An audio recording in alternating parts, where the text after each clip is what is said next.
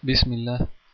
إن الحمد لله نحمده ونستعينه ونستغفره ونعوذ بالله من شرور أنفسنا ومن سيئات أعمالنا. من يهده الله فلا مضل له ومن يضلل فلا هادي له. وأشهد أن لا إله إلا الله وحده لا شريك له وأشهد أن محمدا عبده ورسوله. اللهم صل عليه وعلى آله وصحبه. ومن تبعهم بإحسان إلى يوم الدين أما بعد En el nombre de Allah, el clemente, el misericordioso. Las alabanzas son para el Señor del universo, alabanzas propias para su majestuosa faz e inmensa soberanía, ya que nunca alcanzarán la descripción de su majestuosidad, como tampoco sabrán el grado de, su inmensidad los pensadores. Y aquellos que reflexionan, aquellos que reflexionan, reconocen su incapacidad de conocer el alcance de su poder. Lo describió el que más le conoce, nuestro profeta Muhammad, sallallahu alayhi wasallam, con las siguientes palabras. Dijo, ciertamente Allah no duerme y no sería propio que lo hiciese. Sube y baja la balanza. Las obras realizadas durante la noche le son elevadas antes de que comience el día, y las realizadas durante el día le son elevadas antes de que comience la noche. Su velo es luz. Su velo es luz. Si fuera corrido, el esplendor de su semblante consumiría su creación hasta donde su vista alcanzase. Lo alabo con numerosas, con numerosas alabanzas puras y benditas, de tal magnitud a la de su creación y sus palabras, a la amplitud de su tierra y cielos, al peso de su trono y hasta alcanzar la complacencia de su ser y atestigo que no hay nada ni nadie con derecho a ser adorado excepto Allah, único sin asociados, el poseedor de la misericordia, el generoso en conceder sus gracias, el poseedor de la fuerza y el poder, la única divinidad, el absoluto, aquel que no engendró ni fue engendrado, y no hay nada ni nadie semejante a él. Suyo es el reino y suya es la alabanza, no tiene compañero ni adversario. Elevado sea de tener semejante o igual, no hay verdadera divinidad excepto Él, y para Él será el retorno. Esclareció, iluminó, seleccionó y escogió, creó a la creación y escogió de ellos a los profetas, escogió de los profetas a los mensajeros, y escogió de los mensajeros a los cinco mensajeros más destacados, Ulil Azm, Noé, Abraham, Moisés, Jesús y Mohammed, que la paz de Allah sea con todos ellos y escogió de los mensajeros más destacados a los dos grandes íntimos y amados de Allah, Abraham y Muhammad, que la paz y las bendiciones de Allah sea con ambos, y escogió a nuestro profeta Muhammad sallallahu alayhi wasallam y lo favoreció sobre toda la creación y debido a su honor hizo que su nación sea la mejor de las naciones y la honorificó con la, con la difusión del mensaje, es decir, la da'wa, el oficio de los profetas y mensajeros. Y atestigo que Mohammed es su siervo y mensajero, su amado sincero, cumplió con su responsabilidad, difundió el mensaje, aconsejó a su nación, adoró a su Señor hasta que le llegó la muerte y luchó por su causa hasta que respondió a su llamado. Vivió sus días y noches yendo sobre la, la espina de la tristeza, caminó sobre el fuego del engaño y el dolor, buscó el camino y la forma de guiar a los desviados y encaminar a los desconcentrados, así hasta que enseñó al ignorante, enderezó al torcido, dio seguridad al temeroso, tranquilizó al angustiado y extendió las luces de la verdad, el bien y la fe. Lo envió Allah, majestuoso y enaltecido sea, en un momento en el que no había mensajeros desde largo tiempo, enderezó con él al torcido, esclareció a través de él la prueba más clara, de modo, de modo que la tierra se adornó e iluminó con su llamado después de que se encontrara en la oscuridad y se unieron con él los corazones después de que se encontraran separados. Así pues, oh Señor nuestro, recompénsale por nuestra causa con lo mejor que hayas recompensado a un profeta por su nación y a un mensajero por su llamado y mensaje. Y te, y te pedimos Señor nuestro, que le des paz y bendiciones a él, a su buena familia, a sus nobles compañeros, y a todos aquellos que sigan su ejemplo hasta el día del juicio final. Amén. Assalamu alaikum wa rahmatullahi wa barakatuh. Queridos hermanos y hermanas de la sala de Paltal, hoy viernes nos volvemos a encontrar en esta clase, día 1 de Rabi al-Awwal del año 1430, o lo que es lo mismo, 27 de febrero del año 2009. Hoy seguimos nuestras clases sobre el tafsir de las suras. Empezamos a explicar en qué consistía la ciencia del tafsir. Después explicamos eh, la cualidad que tienen las revelaciones propias de Medina y las revelaciones propias de la Meca. Y ahora vamos a dar ejemplos de esta ciencia, cómo los sabios del tafsir interpretan, explican las suras del Corán. Y hoy eh, vamos a explicar, inshallah, eh, la, la, sura An-Nasr. En árabe se llama An-Nasr, que en español es el socorro, la sura número 110. inshallah, antes de empezar con el tafsir de esta sura, siguiendo a nuestros sabios de Ahlus Sunnah wal Jama'a, vamos a escuchar, inshallah, la sura para así empezar de lleno con la explicación. La sura dice así. بسم الله الرحمن الرحيم إذا جاء نصر الله والفتح ورأيت الناس يدخلون في دين الله أفواجا فسبح بحمد ربك واستغفره إنه كان توابا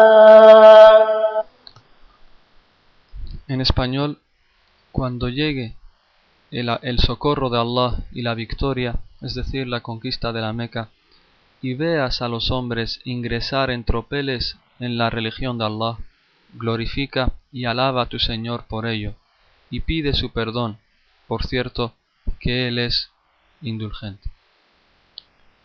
Esta es la sura, inshallah, que vamos a explicar hoy.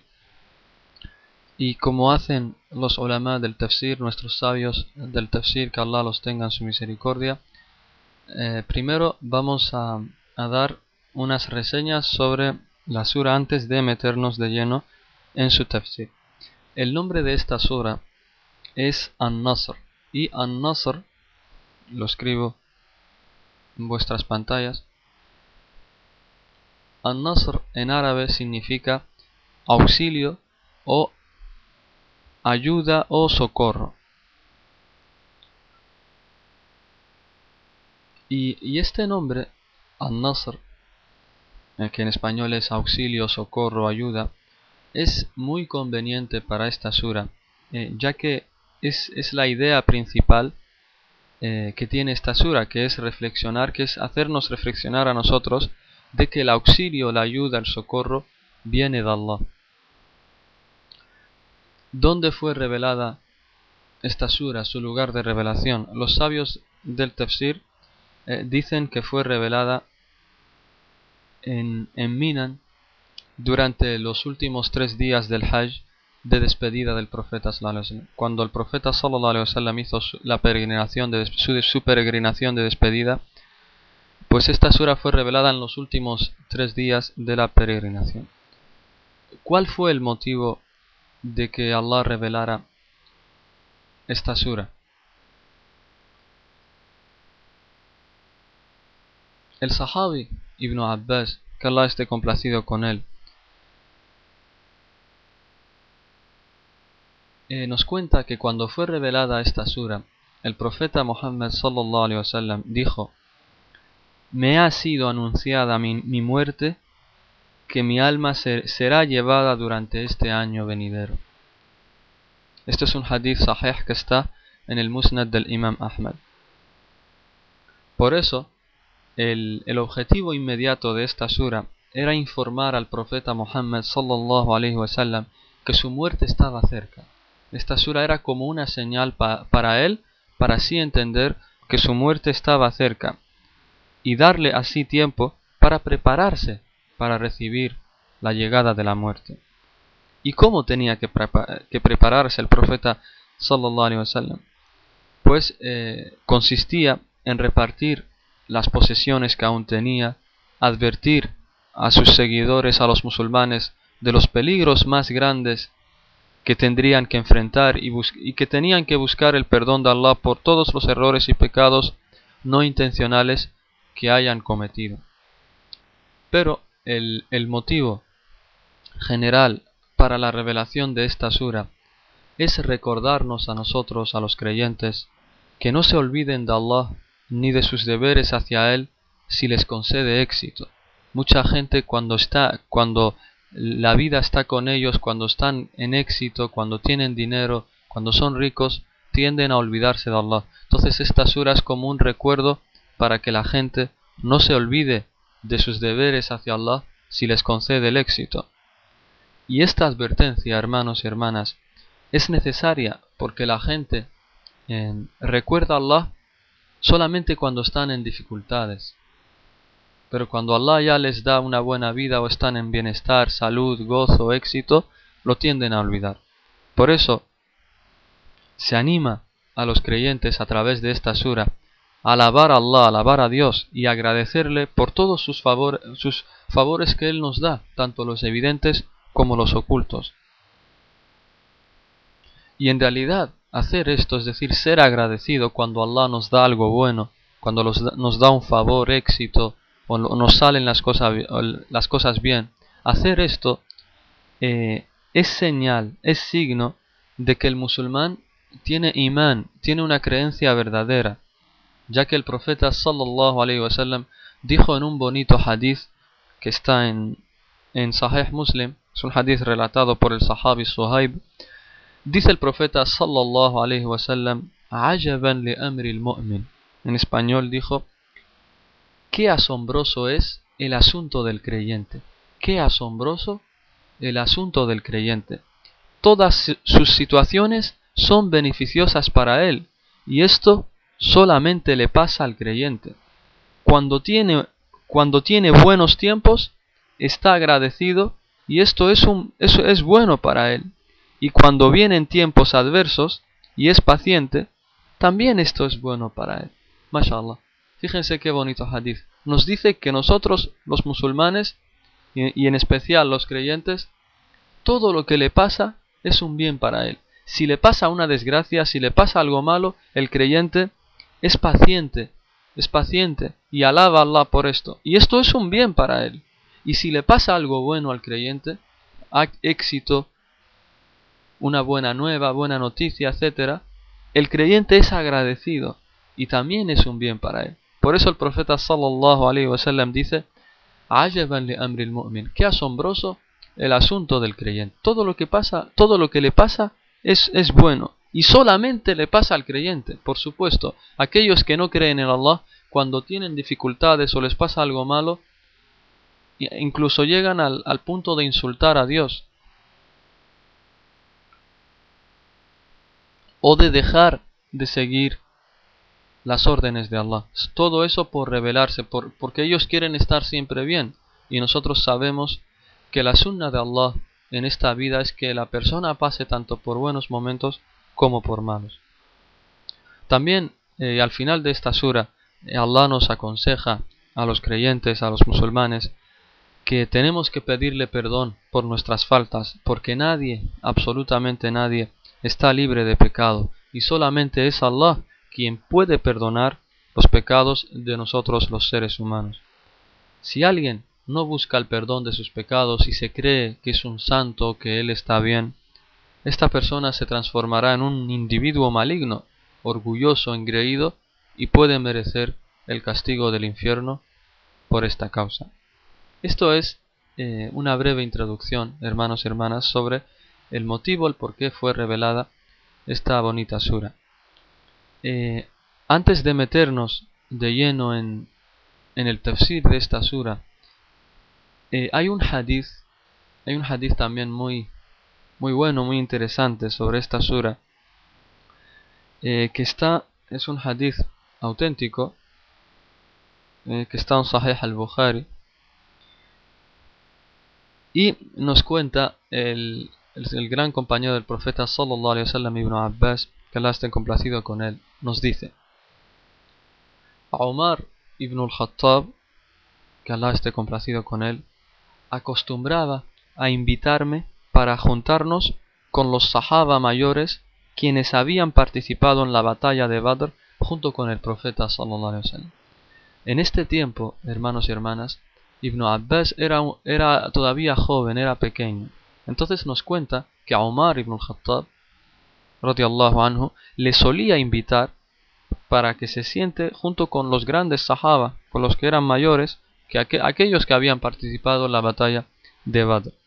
Nos, nos sigue contando Ibn Abbas y nos dice, sin embargo, algunos de ellos estaban molestos con mi presencia y dijeron, ¿por qué se incluye a este jovencito junto con nosotros cuando todos tenemos hijos como él? Es decir, y ninguno está aquí con nosotros. ¿Por qué se incluye a este jovencito junto con nosotros cuando todos tenemos hijos como él? Cuando Omar notó su descontento, dijo, Ustedes no saben quién es él. Ustedes no saben quién es él. Un día llamó a todos ellos, a todos estos grandes sahaba que eran mayores, Y también llamó a Abdullah ibn Abbas, a este jovencito, compañero del profeta sallallahu alaihi wasallam. Entonces Omar les dijo a todos ellos, y Abdullah ibn Abbas estaba también ahí con ellos, les dice a Omar, ¿qué dicen ustedes en relación a la sura cuando llegue el socorro de Allah y la victoria? Es decir, esta sura que estamos explicando hoy, hermanos y hermanas. Les preguntó a Omar ¿Qué dicen ustedes sobre la sura cuando llegue el, socorro de Allah y la victoria? Entonces esos hombres mayores empezaron a opinar, los grandes sahaba, empezaron a opinar. Uno de ellos dijo, Allah por medio de esta sura nos ordena alabarle y pedirle perdón si nos da una victoria o si nos ayuda. Otros, otros hombres permanecieron en silencio sin decir nada. Entonces nos cuenta Ibn Abbas, nos dice, Omar se volvió hacia mí y pidió mi opinión. Es decir, Omar le dijo, ¿y tú qué dices? Oh jovencito Ibn Abbas, ¿tú qué dices? ¿Cuál, qué, qué quiere decir esta sura? Entonces Abdullah ibn Abbas dijo que no es, no era como ellos habían dicho. Entonces Omar le, dijo, entonces explícanos cómo es. ¿Cuál es la explicación de esta sura? Dice Ibn Abbas, entonces dije que esta sura era el anuncio de la muerte del profeta sallallahu alaihi wasallam. Que Allah le estaba informando de que su muerte estaba cerca.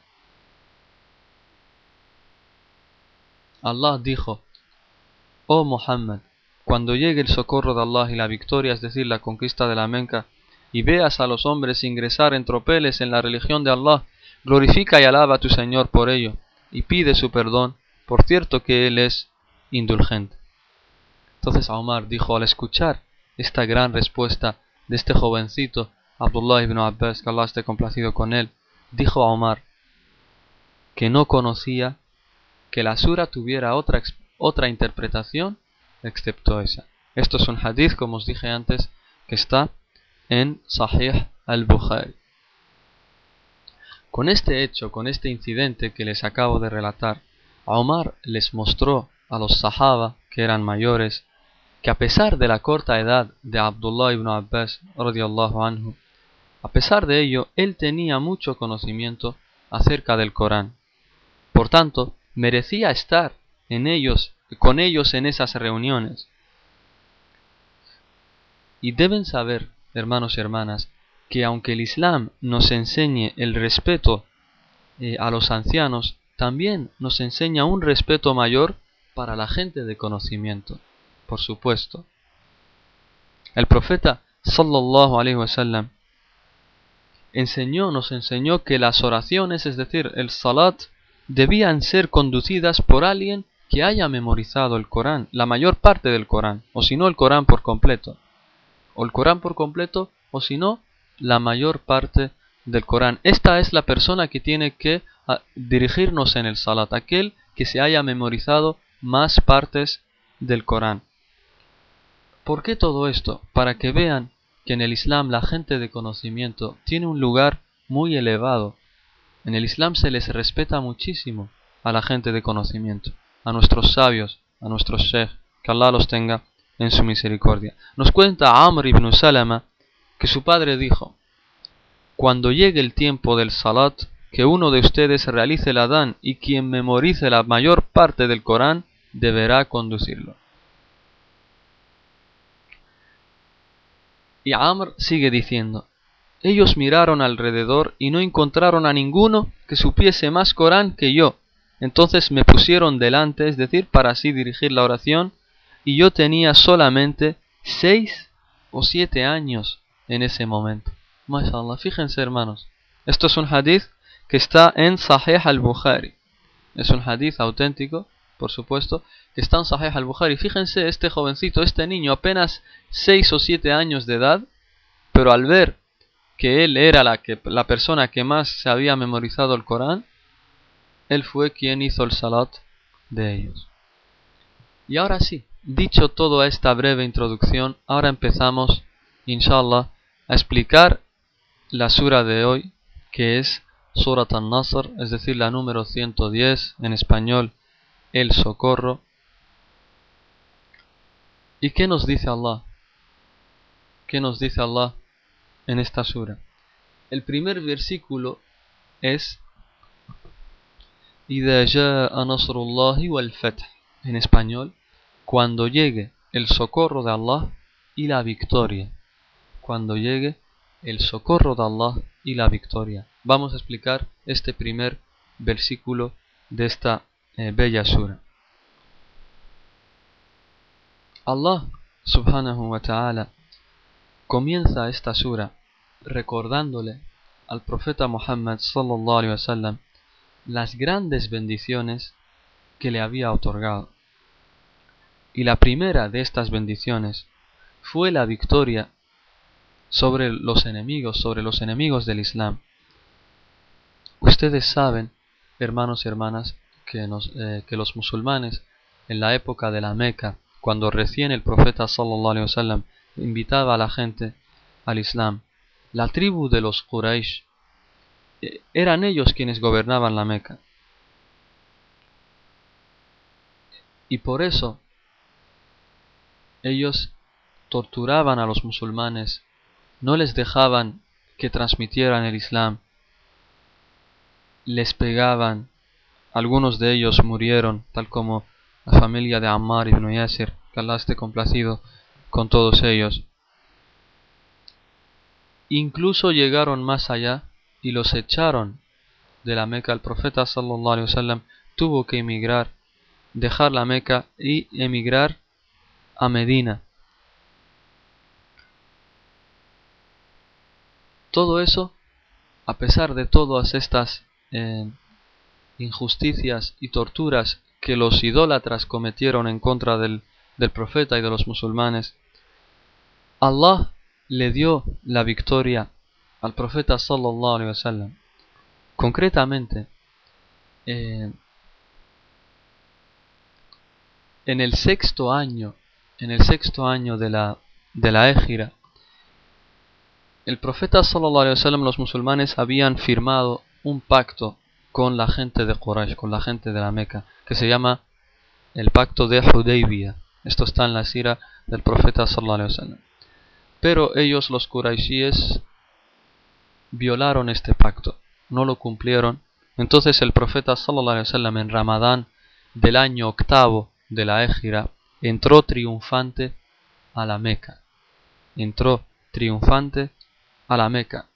Y ahí fue cuando conquistó la Meca y la Meca entonces pasó a ser gobernada por los musulmanes, por el profeta Muhammad sallallahu alaihi wasallam. Entonces este versículo se refiere a esa conquista, la conquista de la Meca del profeta sallallahu alaihi wasallam y de sus compañeros. Y lo llama la victoria, es decir, la victoria de Allah. إذا جاء نصر الله والفتح الفتح es decir la victoria la conquista de la Meca para así todo esto hermanos y hermanas para así hacer hincapié al profeta sallallahu alaihi wasallam y a los creyentes que el éxito la ayuda el socorro solamente viene de Allah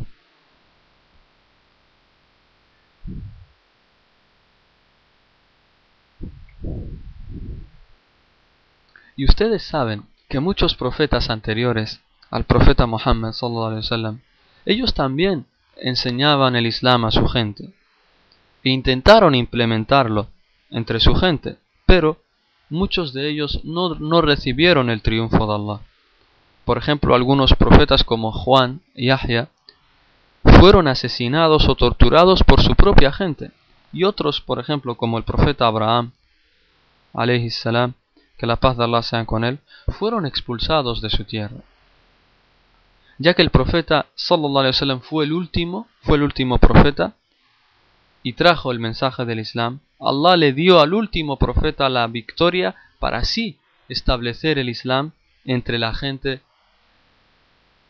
de su época y para así poder, para que así se expanda día a día, año tras año, siglo tras siglo, entre toda la humanidad. Y esta ayuda de Allah fue muy importante porque aunque el mensaje del profeta Jesús salam eh, se expandió también, pero no lo hizo, no se conservó en su forma original. Nosotros vemos hoy en día que hay muchos cristianos, pero aún así el mensaje original que enseñó Jesús está muy lejos de ser lo que los cristianos creen hoy en día. Por eso es que el profeta sallallahu alaihi le dio la victoria al profeta al auxilio eh, doblemente. Una es que le hizo que el Islam se expanda entre su gente y la segunda es que le conservó el Corán, la, enseñanza eh, principal del Islam junto con la Sunna se la conservó en su forma original, es decir, nadie pudo tergiversar ni alterar nada. Esto es con respecto al primer versículo. Después, en el siguiente versículo, nos dice Allah, y veas a los hombres ingresar en tropeles en la religión de Allah. En tropeles es decir, en grupos. Y veas a los hombres ingresar en grupos en la religión de Allah. En árabe, y veas a los hombres ingresar en grupos en la religión de Allah. La segunda bendición que Allah le dio al profeta sallallahu alaihi fue que la mayoría, la mayoría de quienes estuvieron en contacto directo con él, con el profeta sallallahu alaihi aceptaron rápidamente el Islam. Durante los primeros años de la Meca, durante los primeros años de la Meca, los trece primeros años de la Meca, eh, más o menos había como 300 personas que, que abrazaron el Islam. Pero después de que él emigró a Medina, el número de musulmanes fue creciendo considerablemente. Y donde la gente entró más al Islam fue luego de la conquista de la Meca, cuando el profeta sallallahu entró triunfal en la Meca, ya que ahí tal como nos cuenta esta ley, dice, y veas a los hombres ingresar en grupos en la religión de Allah. Al principio los musulmanes, como os digo, en la Meca, eran sitiados, eran torturados, les pegaban, algunos fueron asesinados. Es decir, muchos de los que entraban en el Islam en la época de la Meca lo hacían a escondidas, no podían decirlo abiertamente. Pero al ver ahora en, el octavo año de la Ejir, al ver que el profeta sallallahu alaihi wasallam entró triunfal, muchos de, de, aquellos que todavía seguían siendo incrédulos comprendieron que el profeta Muhammad sallallahu alaihi wasallam era un profeta verdad, verdadero, que Allah le dio la ayuda y muchos, por eso es que muchos familias, tribus enteras entraban al Islam y lo decían abiertamente. Al principio se hacía escondidas, eran pocos, pero ahora que Allah le había dado la victoria al profeta sallallahu alaihi wasallam entrando en la Meca triunfalmente, triunfal, muchos de, estas tribus, muchos hombres, entraban al Islam en grupos. Incluso venía gente de todos lados de la península arábica de muchos países acudían al profeta sallallahu para así poder entrar al Islam, para así decir su shahada. Por eso es que ese año se le conoció como el año de las delegaciones, es decir, venían muchas delegaciones de, de otros lados para así encontrarse con el profeta sallallahu eh, y para entrar al Islam. Y todas estas delegaciones, como os digo, iban hasta Medina donde estaba el profeta sallallahu alaihi wasallam y decían su shahada y aceptaban el Islam en nombre de sus clanes o tribus. Y cada vez que regresaba una tribu, una delegación a, a su tierra, a su gente, el profeta sallallahu alaihi wasallam les enviaba con ellos a, a, sus compañeros, a cada uno de sus compañeros, para que así les enseñasen el Islam a esa nueva tribu, a esa nueva gente que había entrado al Islam. Esto es con lo que respecta al segundo versículo. Y el tercero, el tercer versículo nos dice: Glorifica y alaba a tu Señor por ello, y pide su perdón, por cierto, que Él es indulgente. MashaAllah. Glorifica y alaba a tu Señor por ello, y pide su perdón, por cierto, que Él es indulgente. En árabe, فسبح بحمد ربك واستغفر إنه كان توابا en este versículo, hermanos y hermanas, Allah nos explica qué quería él que hiciera el profeta sallallahu alaihi wasallam después de que Allah le haya dado la victoria y la amplia aceptación del Islam. En primer lugar, Allah subhanahu wa ta'ala le dijo al profeta sallallahu que lo que tiene que hacer es agradecerle por la victoria que le había dado ¿Y cómo tenía que agradecerle? Glorificándolo y alabándolo. Porque el triunfo, hermanos y hermanas, no es resultado directo de nuestras acciones o de nuestros esfuerzos.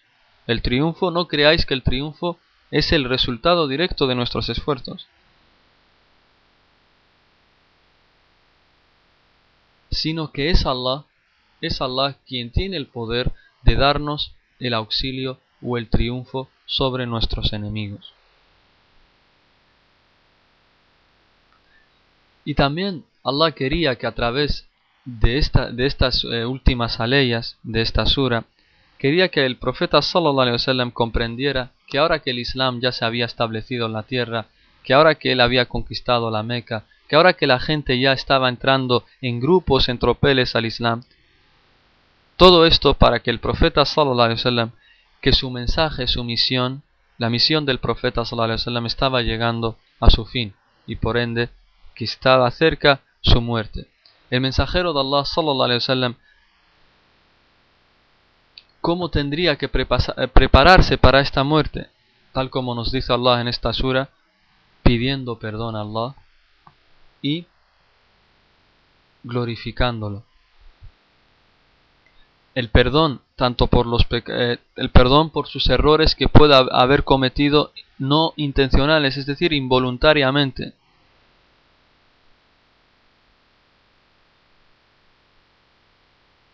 Y tienen que eh, tener claro, y abro un paréntesis, que el profeta, los profetas eran gente masum, es decir, que estaban protegidas de cometer eh, pecados graves. Ellos no cometían pecados eh, graves, es decir, intencionalmente. Si ellos cometían algún error era involuntariamente, sin intención. Eh, sobre este hecho les puedo mencionar, por ejemplo, en una ocasión un compañero del profeta llamado Ibn Ummi Maktum era un musulmán ciego. Entonces se acercó al profeta sallallahu alaihi justo cuando estaba por, explicar el Islam a un grupo de líderes de la tribu de Quraysh. Y el profeta sallallahu alaihi wasallam frunció el ceño y lo ignoró. ¿Por qué? Porque el profeta sallallahu alaihi wasallam veía más importante eh, enseñarles, invitar al Islam a esos líderes de las tribus de Quraysh, porque si esa gente, esos líderes entraban al Islam, los seguiría mucha gente que estaba bajo ellos. Por eso es que eh, el profeta sallallahu no le hizo caso a Abdullah ibn Ummi Maktum y en lugar de ellos se dirigió a los líderes de la Meca, porque si ellos entraban en Islam, muchos los seguirían.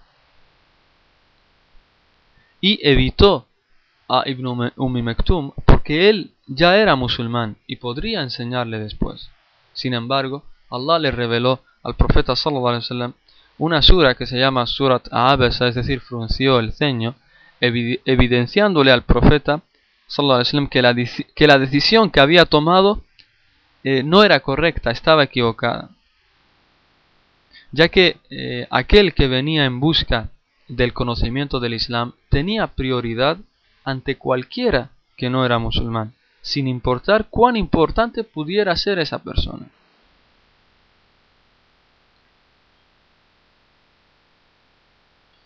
Por tanto, como les digo, los profetas son masumín, es decir, están protegidos de cometer eh, pecados eh, intencionales, pecados graves. Y cómo no, ellos son el ejemplo eh, para sus seguidores. Sigue diciendo esta ley. Allah le enseña también al profeta sallallahu alaihi wasallam en esta ley que debe buscar el perdón Eh, también que sus seguidores tienen que pedir perdón por sus pecados, es decir, nosotros también. En otras religiones, por ejemplo, como el catolicismo, entre los cristianos, los seguidores deben confesar sus pecados a los sacerdotes y ellos, los sacerdotes, piden el perdón a Dios para los demás. Y en cambio hay otros cristianos que en vez de ir al, sacerdote y confesarse, lo que hacen es pedir perdón al profeta Jesús. Nos refugiamos en Allah de esta gran idolatría y acto de asociación shirk. Vemos cómo ellos, los cristianos o los católicos, eh, piden eh, sus pecados o van al sacerdote para confesarse y, a, su vez el sacerdote pide perdón a Dios, supuestamente, o van y lo piden directamente a Jesús. Pero en cambio, como estamos diciendo, estos actos son shirk son asociación, van en contra del monoteísmo puro del Islam. A nosotros Allah nos ordena que el perdón se lo pidamos únicamente a Allah, directamente a Él, sin intercesión, sin poner a ningún ser humano, ningún profeta, ningún ángel entre nosotros y Allah subhanahu wa ta'ala.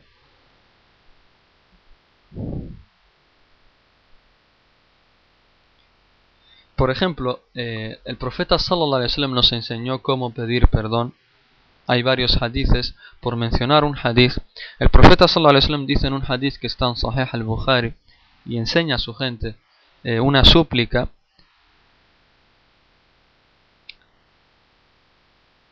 eh, le enseña, en este caso a Abu Bakr, que Allah esté complacido con él, una súplica que que es bueno decirla antes de terminar el salat, antes de, decir el taslim.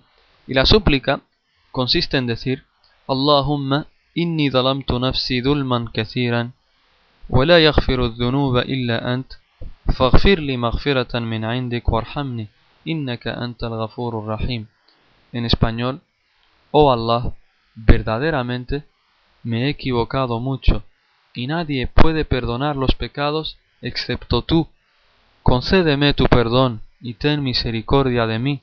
Ciertamente tú eres el perdonador y el más misericordioso. Este es un hadith que está en Sahih al-Bukhari y en Sahih Muslim, tal como dije antes. Y el versículo termina diciendo, el versículo de esta sura termina diciendo Innahu kana es decir, por cierto que él es indulgente. Vamos a explicar esto, que él es indulgente. ¿Qué quiere decir esto?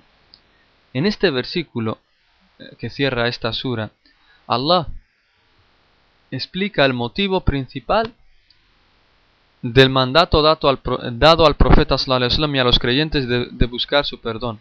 Nos dice cuál es el objetivo principal de por qué hay que pedir perdón, tanto el profeta como nosotros sus seguidores.